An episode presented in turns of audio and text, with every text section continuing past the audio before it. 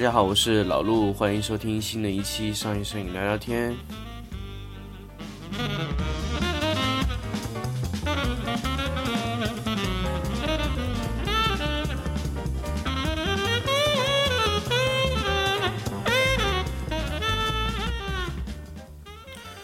那么商业摄影聊聊天开到现在来说呢，应该有四十多期节目了。其实有很多朋友跟我说，哎，你不是商业摄影聊聊天电台吗？可是你一直都在说摄影，但是商业这一块你都真的没有讲哦。那么其实商业这一块呢，怎么去找新的工作，或者说我们对怎么样去对自己拍摄的这个工作内容去衡量一个比较合理的价格导。让我们自己也甚至就是在长期的拍摄中也能可以让自己过得比较舒服，那这都是一个商业的选择，所以我们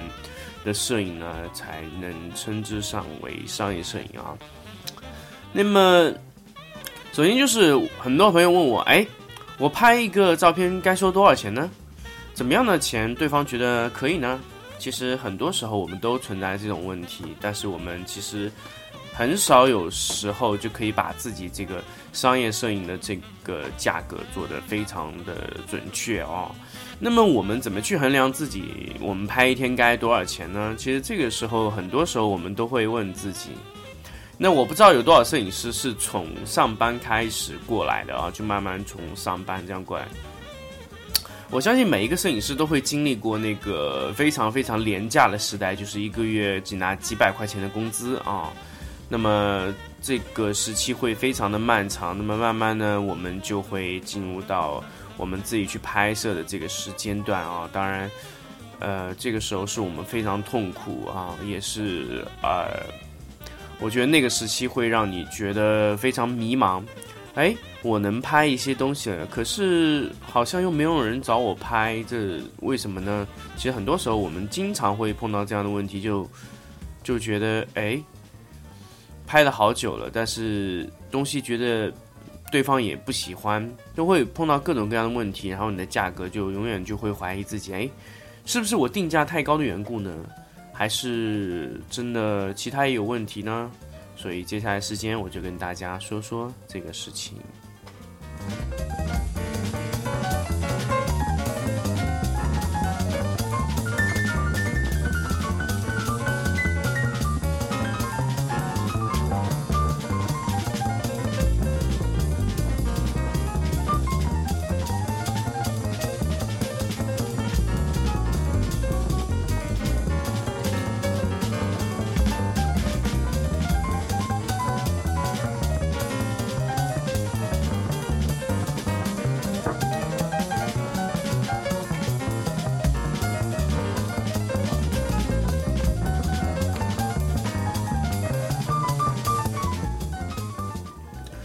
那么刚才呢，也给大家说到了，就是我们在刚刚学会拍摄的时候，我们都每个摄影师都想，哎，我能不能自己赚点小钱拍一拍呢？哎，其实是可以的，但是首先你要考虑到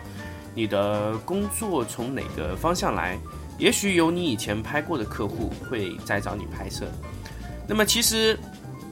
还有一些呢，就可能是在一些论坛啊，或者说是什么所谓的一些同城网站呐。还有各种各样的作品的网站啊，你发布你的作品，慢慢会有朋友会来找你拍摄啊。那么其实从事了七八年时间的拍摄呢，其实我也有一些小小经验。当然我拍的时间并不算长哦，因为可能在很多听众里，可能拍的时间会比我更长的有。但是经过这么多年哦，从电子商务一直起来的时候。就电子商务刚刚萌芽开始的时候，我就开始做摄影师，然后一直拍到现在，也也也应该说是一直跟着那个淘宝在去发展自己的路啊。慢慢的，其实我也有走出自己一条路吧。其实我的想法就是，首先你千万不能说一味的去模仿，当然任何摄影都是从模仿开始的，但是你的模仿的度一定要把握好，你不能。老是模仿别人，这样慢慢的你会迷失自己哦。因为在初期时候，我也会有去模仿别人的作品的时候，那你模仿的时候就会慢慢的进入对方的状态，然后，呃，假设说我是一个客户，那如果你能模仿的很好，对，OK，但是你的价格永远只有别人的一半，或者说甚至连一半都没有，因为他来找你就是图你便宜，但是你能模仿到和他一样的程度吗？其实，我想大家自己心里都清楚。所以其实很多时候我们一定要做自己，不要老是去模仿别人。虽然说别人的一些东西咱们可以借鉴啊，但是尽量我们就不要去参考的太多，所以尽量在拍摄的时候要有一些自己的想法啊。那么扯了这么多，其实跟大家说，如果是大家想做的比较有一些滋味的话，那我觉得做自己是比较好啊。那么我也是在一段时间反复的拍同一个产品的时候，就觉得哎。我可不可以做一些创意呢？其实你就可以慢慢去尝试啊。你尝试的多了呢，就会有更多的客户愿意让你去尝试，因为你在这个圈子里会做的相对比较偏中上嘛，那客户更愿意让你尝试。那么，对一个定价的问题，其实还是一个地域关系。有些地方，呃，我知道福建有一些地方拍摄白底的图片，可能就十块钱一个款吧。拍模特就二三十块钱，连模特费也算进去了，所以其实地域是一个关系。首先你需要知道你当地的售价是多少钱，那然后参考你是不是愿意去做这个价格。当然你觉得这个价格你接受不了，我觉得可能某方面来说，在那个区域的话，你做摄影可能就并不是太好的职业啊。呃，包括有一些地方它。更愿意让其他城市来给他拍哦，就这种问题会很多。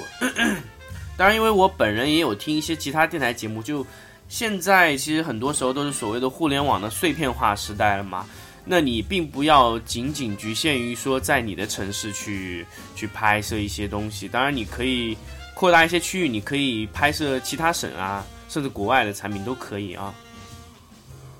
那么首先在你。去衡量你的拍摄的价格的时候，首先你要衡量你的器材。很多朋友上手就会买非常好的器材哦，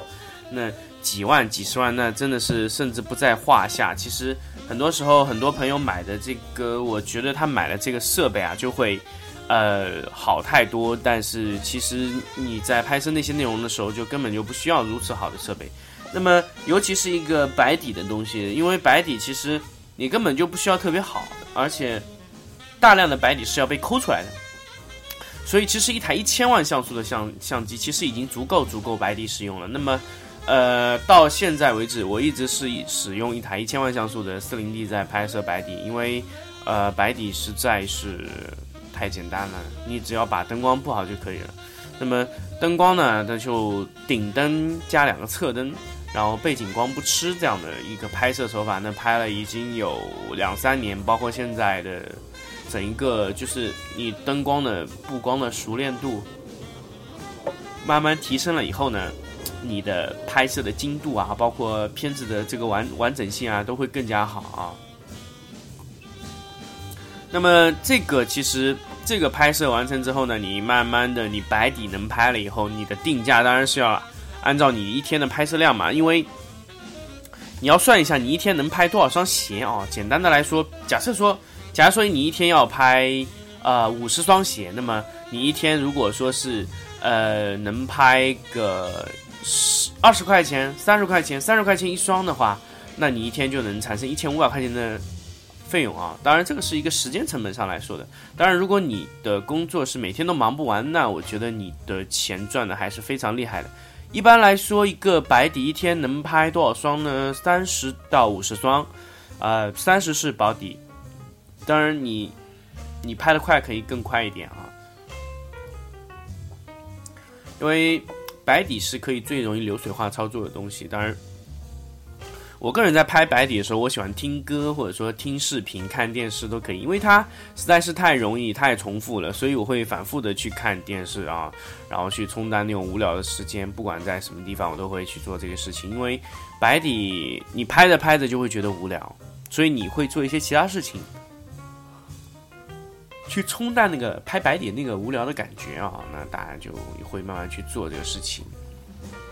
那么其实三月份呢也过了蛮多天，其实我自己在现在拍摄过程中也基本都是在处于这种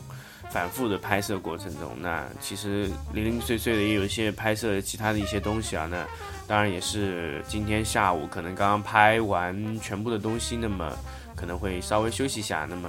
给大家录一下节目啊。那当然所谓的定价的一个问题就是所谓其实你如果是有。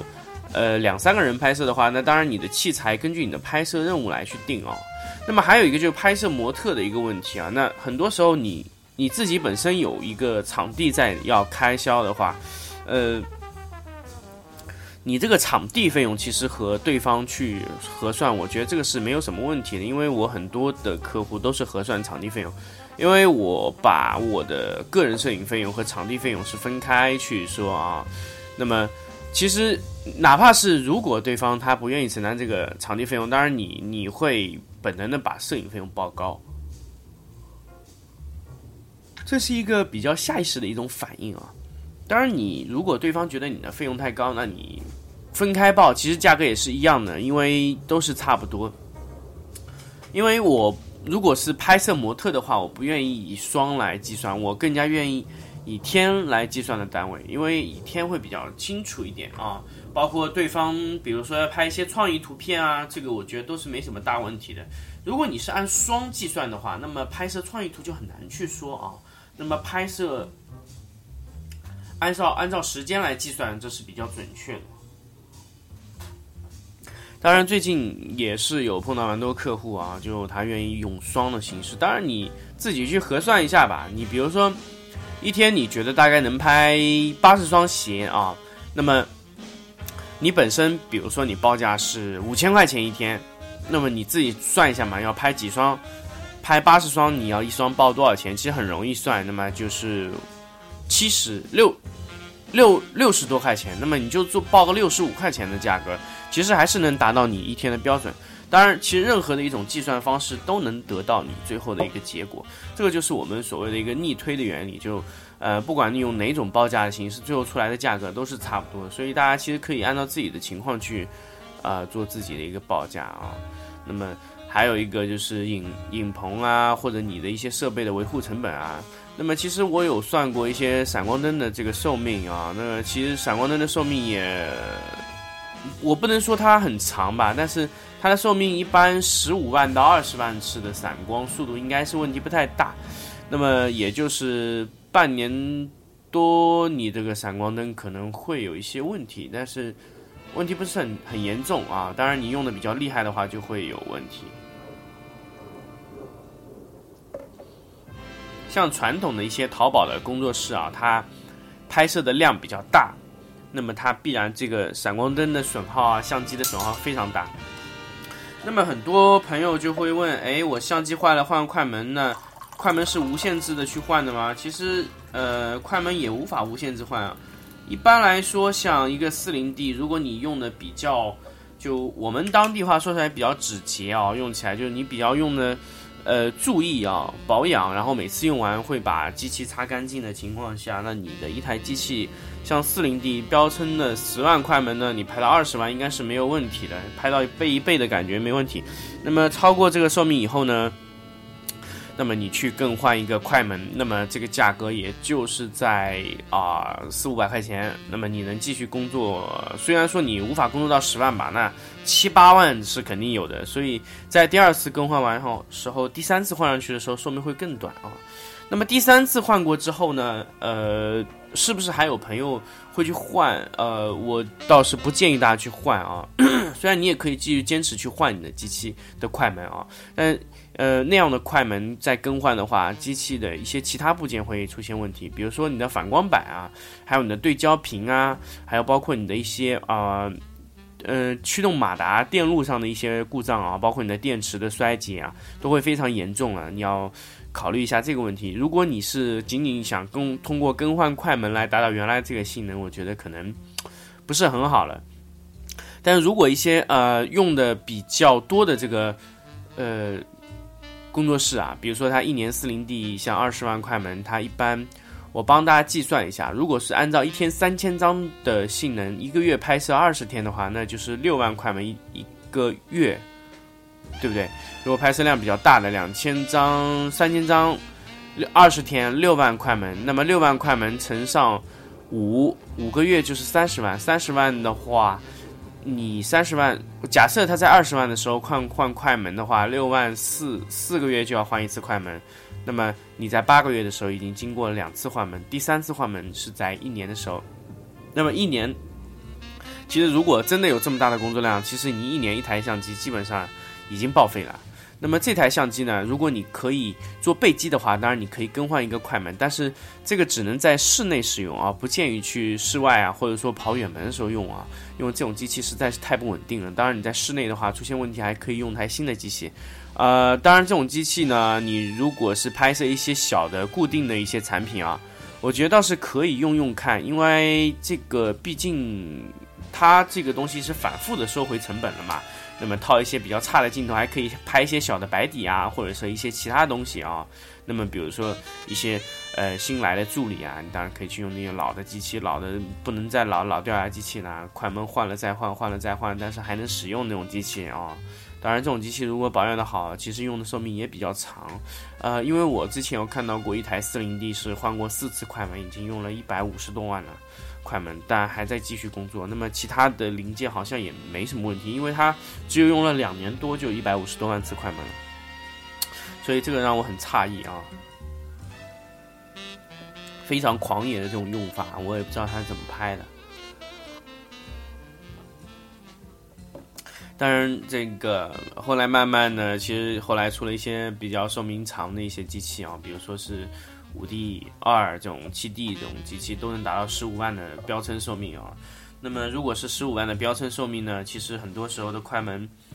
也都能达得到你呃你想要的那个快门寿命啦。其实快门寿命，呃，对于我们来说最大的呃成本反而倒不在于快门寿命上，而而是一个背景纸的一个损耗，还有一些。呃，道具损耗是非常大的，因为每年的那个道具损耗会让你很疯狂啊。比如说纸张买过来要多少钱，其实差不多也都会损耗的差不多殆尽啊。其实这个费用当然你也要在你的整个开销中去算出来，你是要花费多少的这个成本在这些耗材上的一个维护啊。当然很多时候都是需要自己去去运算。不能让自己觉得没钱赚啊，这样肯定是不行的。那么慢慢呢，你会自己制定一套系统，包括你假设说你的这个运用的一个成本会运行成本会非常低，那么你的价格，当然你不能放下来啊，就是你的价格会慢慢的提升。但是我相信大家做商业摄影很多年都会发现，就是你在老客户上面提升价格的空间是非常小，而且很困难，因为。老客比较赞成你这种拍摄的价格的话，其实他更加愿意用这种价格来拍摄啊。这个其实也是一个比较呃比较纠结的一个问题，就你很难提价，所以你只有在新客上面去做一些小小的调整价格啊。当然，这个节目也就是跟大家去说你怎么去规划你的整一个定价的系统啊。还还有一个就是一个重拍的问题。那么我一直秉承重拍是要付钱的，因为如果你老是让人家重拍，老是人家不肯付钱，那么重拍会养成对方客户的一种惰性，就他完全不在乎你前面怎么弄，最后胶片啊，他也不去负责，他觉得一看不好重拍不给钱，这种其实是这种情况是其实是非常不好的啊，你老是。让你的客户就培养成这样的话，那我觉得之后你的重拍率会非常高。那么重拍是完全没有钱，大家可以想想啊。那如果是呃重拍是要给钱的话，那客户首首先就会斟酌，确实是要不要重拍，然后不会老是反复的让你重拍，这个都是一个很痛苦的事情啊。那么反复重拍让大家就就非常痛苦了，那。那其实大家都痛苦啊，都希望就不要老是重拍、重拍、重拍这样的问题啊。其实很多时候，咱们咱们其实其实很多时候我们也不愿意去重拍，包括客户他也不愿意。但是，呃，客户就会更加去仔细的跟你去呃聊之前这个整一个的拍摄的方案。那么这个确定下来再去再去拍摄呢，客户才会心里有底啊。这个是一个比较呃重要的一个方方式啊。首先在你的之前呢，拍摄声明上一定要跟大家去说清楚，要不然，呃，最后客户说，哎，你怎么没跟我说清楚啊？拍摄重拍要付钱，那我觉得这个前提就要跟大家说好。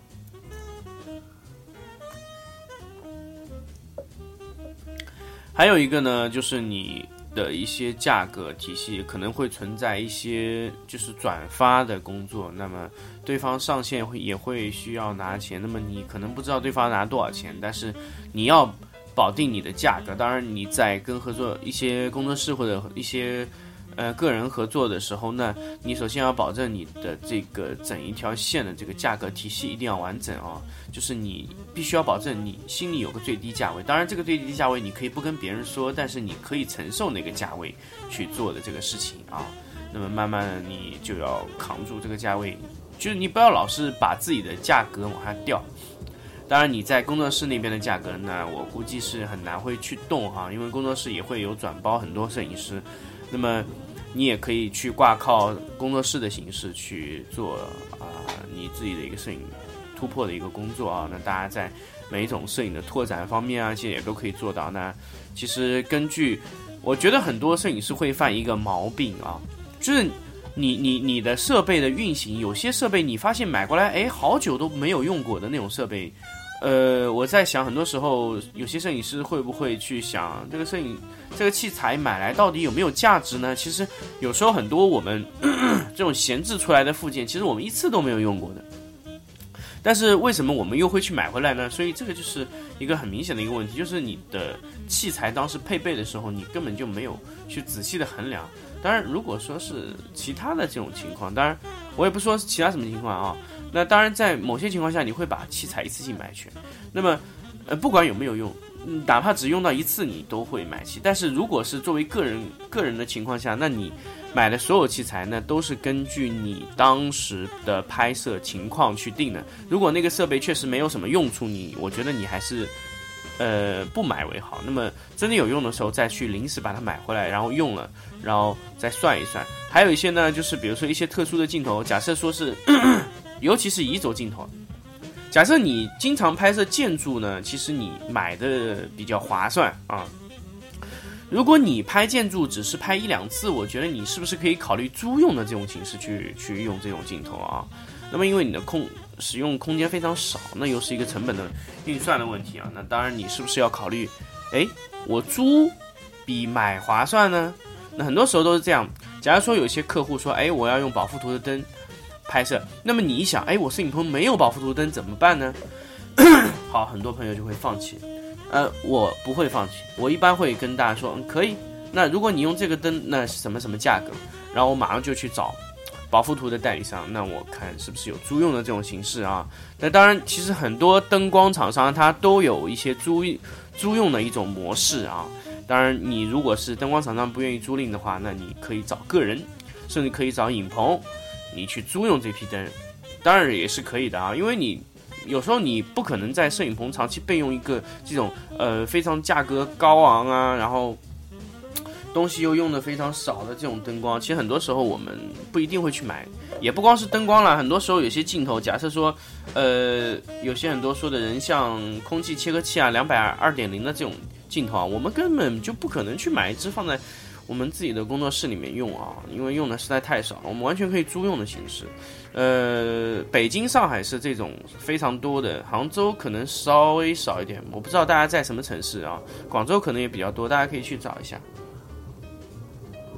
多多联系几个，就是呃可以租赁的这些。呃，器材商啊，其实放在你的手机电话号码里面，其实我觉得是很好的一个事情，因为有时候有些设备租赁的价格确实是比较划算，而且